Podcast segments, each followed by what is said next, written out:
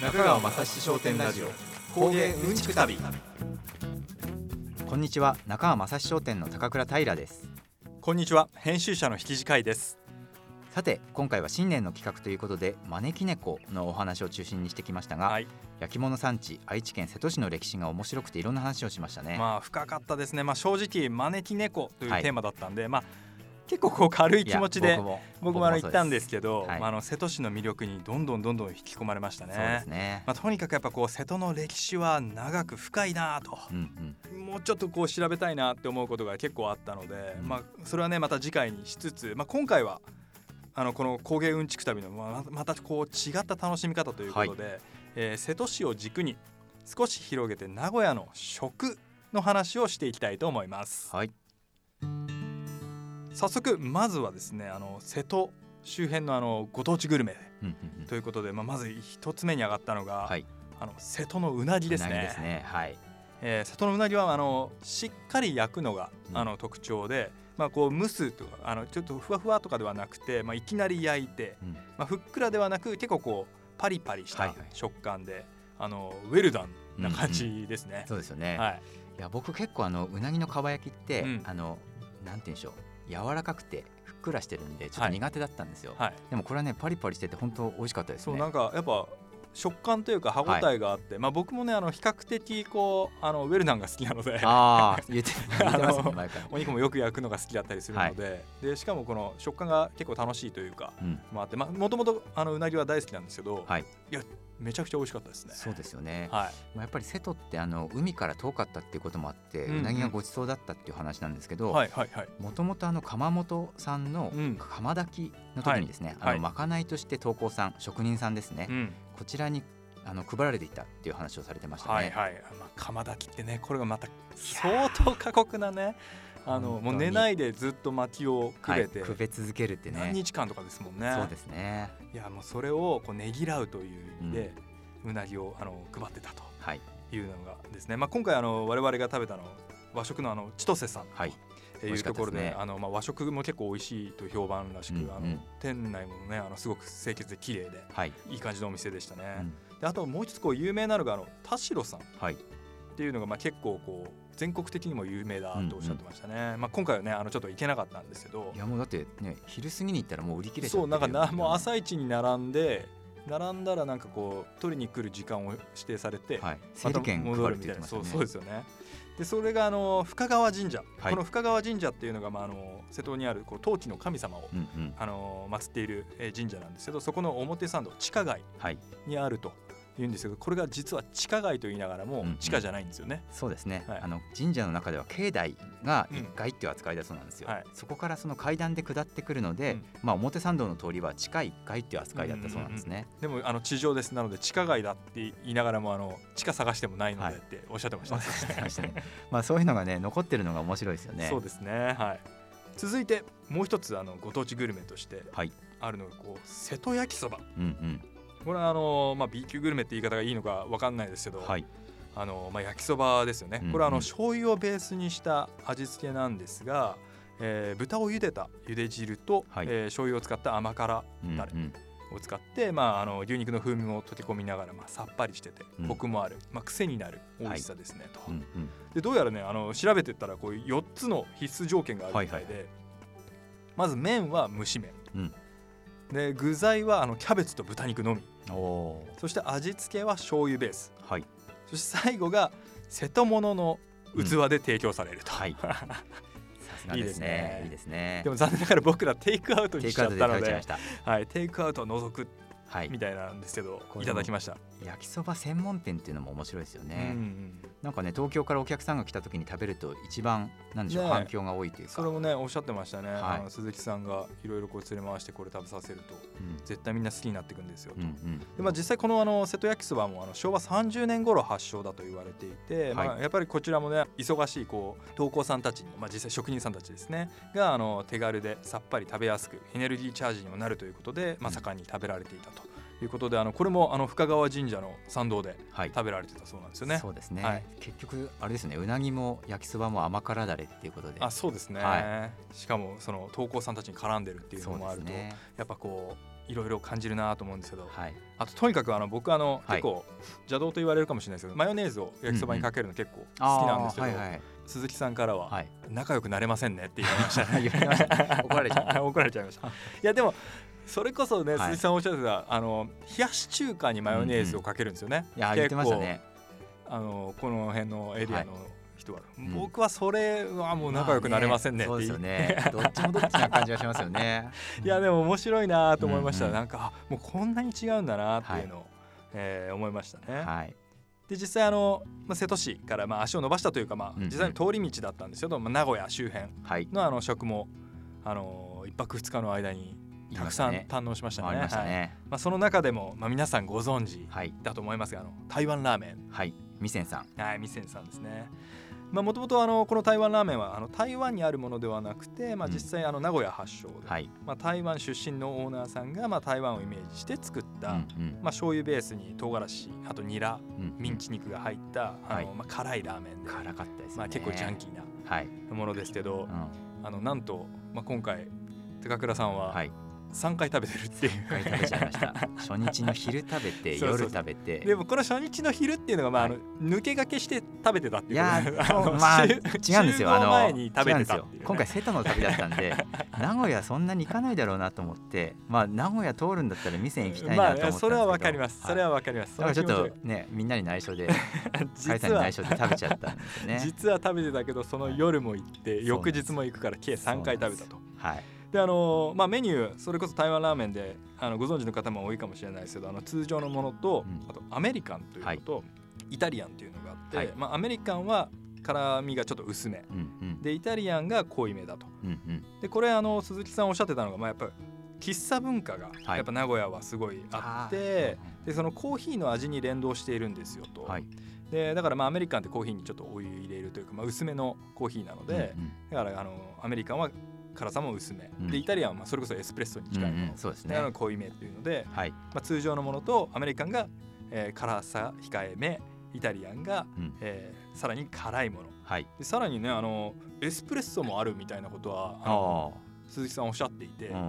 まあさすがにそれをオーダーする勇気はなかったんだけどなかったですね。その後ウェブとかでいろいろ調べると、はいエイリアンっていうのがもはや何なのかいやメキシカンもあるみたいな。もうあ国かみたいな。はいはいはなんいかもはや本当にいろいろこう発展していくというか、まあ、うん諸説できてきているっていうのは、はい。なんか工芸に通じる部分もあるしそうでもやっぱりみんな愛されてるみうんうんたいな、ネーミングもいいですね。いやー面白いなーって思いましたね、はい。実際どうでしたか？食べて。いや僕ねあのあ3食食べたんで あのね。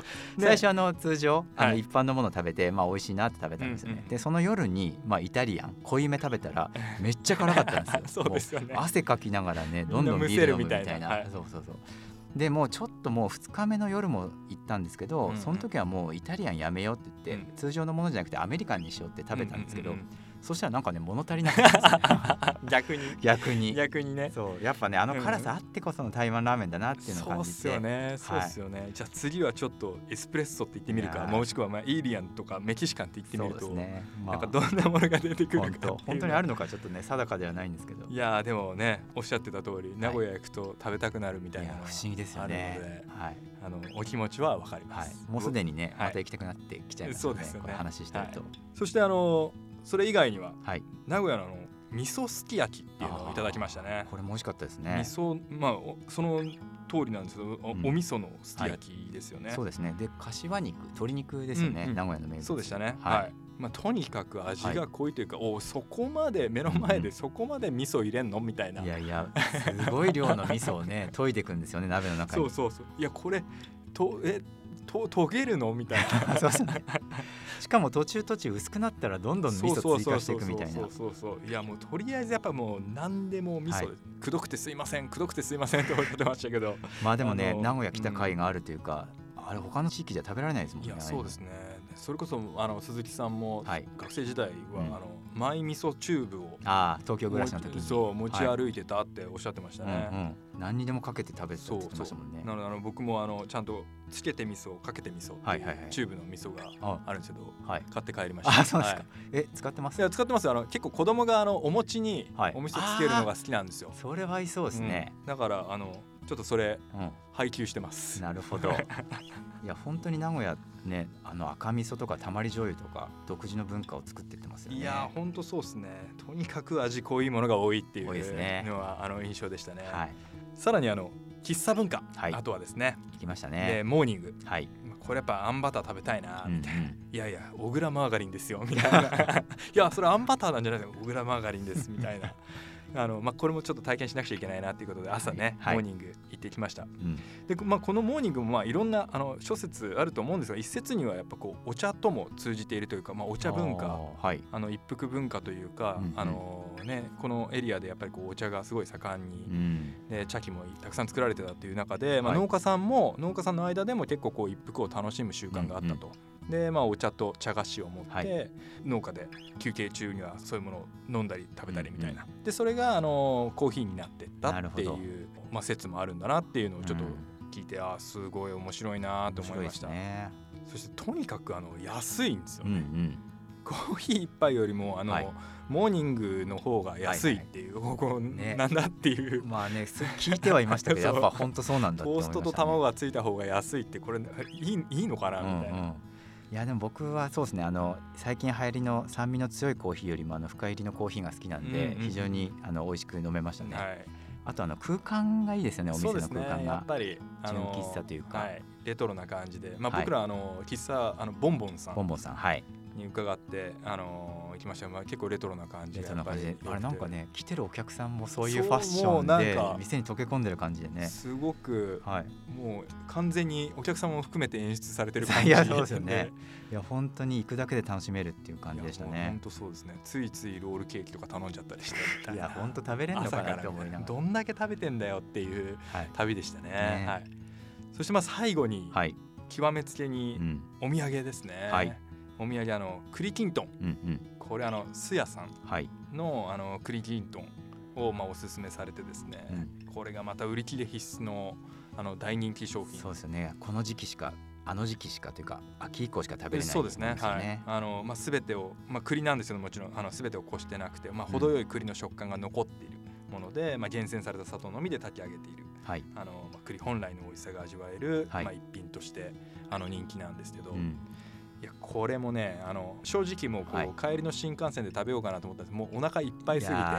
無理でしょうね。台湾ラーメンの後じゃ。で食べるかうわもう食べれないな逆に味が分かんなくなってしまうなと思って、うんうん。いやでもあの一回あの家帰って、はい。翌日食べたんですけど、うんうん。やっぱすごく美味しくて、はい。美味しかったですよね。これはあの重宝されますね、うん。っていうかまああのまたチャンスがあれば買いたいな。いや。いろんな人に配りたいなと思いましたね。いやこれ本当にはい。僕持って帰ったら、うん。あのチームのメンバーからの僕の評価が爆上がりしたんですよ。これずっと食べたかったんですってでもやっぱそうなんですよね。そうなんですよ。やっぱ関西の、の方でも、うん。あの名古屋というか岐阜に行ったらこれ買ってきてほしいみたいな声がやっぱ多いんですうんよね。うんうんうんうんうんうんあーでもやっぱ時期のものもありますしね。ね。食べられたのが結構ラッキーだったんですね。ラッキーですね。はい、いやまあこうやってまあ今回ものすごく食べ歩きというか、まあ、はい。いろんなものも食べたぞっていうのが、うん。あの工芸うんちく旅の中ではい。やってみたことなんですと、まあ、これもあの旅の醍醐味だなって思いますし、はい。まあ、特にこの名古屋エリア、まあ、瀬戸を含めてなんですけど、うん。やっぱこう面白い食べ物がすごい、面白いって言い方はちょっと失礼かもしれないですけど、うんうんいやでもオリジナリティ溢れるというか、うんうんはい特徴があって、うん。まあ、味も濃いし、はい。まあ、でもなんかそういうところも結構こうずっとお話ししてた商人魂があるみたいな。はいはいはい。なんかこうより新しいものとか、周りよりもなんかいいものとか、うんうん。あのもうちょっとこうキャッチーなものみたいななんかはい。そういう気概がうん。結構感じられるなと思いますし、だからなんか食べ物もやっぱり工芸もその新しい名物の開発みたいなその開発力っていうのはねやっぱものづくりが盛んな地域だなっていうのを感じましたよね。うん、そうですね、まあ、あと特にその瀬戸のあのご当地グルメのが結構こうやっぱ東光さんとか、うんうん。まあ、焼き物の文化につながってててよく食べられてたんですよみたいなお話を聞くと、うんまたなんかちょっとこう見方が変わるというか、はい、ああもうなんか一体になってるんだなっていうのはんん。すごい思いますし、はい、まあ、そういう巡り方をするっていうのもやっぱ面白いな面って白いうのは、ね。つながってるんですね、うん本当に。より深くうん、工芸のうんちくというかはい、を知るにはあのいいきっかけになりますしそうですね。瀬戸物の器で提供されなくちゃダメっていうこの、うんうん 瀬戸焼きそばとかも最高だななんて最高ですね思いますよ。ね。行ったありますよね。うんまあでも本当になんかねご当地感強いエリアだったなと思って、はいあの個性が際立ったまあでも旅これからねも結構やっぱり旅と食ってうん。通じてるものがあるので、まあいろんなところ行って、はい。それこそそのご当地の食食べた時に、うん。なんかちょっと器見ちゃうとか、はいはいはいこうやってどういう歴史なんだろうっていうのをうん。見ることで、まあより一層ねその旅が楽しくなるっていうのはそうですね。なる気がしたので、んなんかいい学びだったなと思います。はい。まあとにかく味が濃かったな。まあそうですね。まあだからまあコーヒーがいいのかもしれないあですそうですね。そうですね、はい。そうですね。もうなんか全部あのガテンがいくみたいな感じでしたね、はい。でした。はい。中川雅史商店ラジオ。中川雅史商店ラジオ。工芸うんちく旅さて次回はどちらに行きましょうか？はい。大分県別府市に竹籠を見に行きます。別府。といえば、まあ、まず出てくるのはなんか温泉のような気がしますよ。ねあの高倉さんが大好き。ないやもう大好きです。楽しみですね、はい、温泉じゃではなく、はい。竹籠なんですね。そうなんですよ。はい。竹っていうのがはい、産地なの？そうですね、はい。竹細工が有名な工芸ですね。んなるほど。楽しそうですね。まああとまあもちろんその温泉も。はい。それこそ当時の話はねあのーこけしの時にも鳴子温泉のあ時にも出ましたね出てきましたし、はい。あの当時文化に関してはうんちょっともうちょっと僕らも詳しく知りたいなっていうところもあるので、うん。まあ、いろんなお話が、えー聞ければいいなと思ってますので、はい。はい、その辺はまた別府の回でうん。お楽しみにお楽しみに。いただはいければと思います、ではまた次回お会いしましょう。中川雅史商店ラジオ工芸うんちく旅。お相手は中川正史商店の高倉平と編集者の引地海でしたさようなら。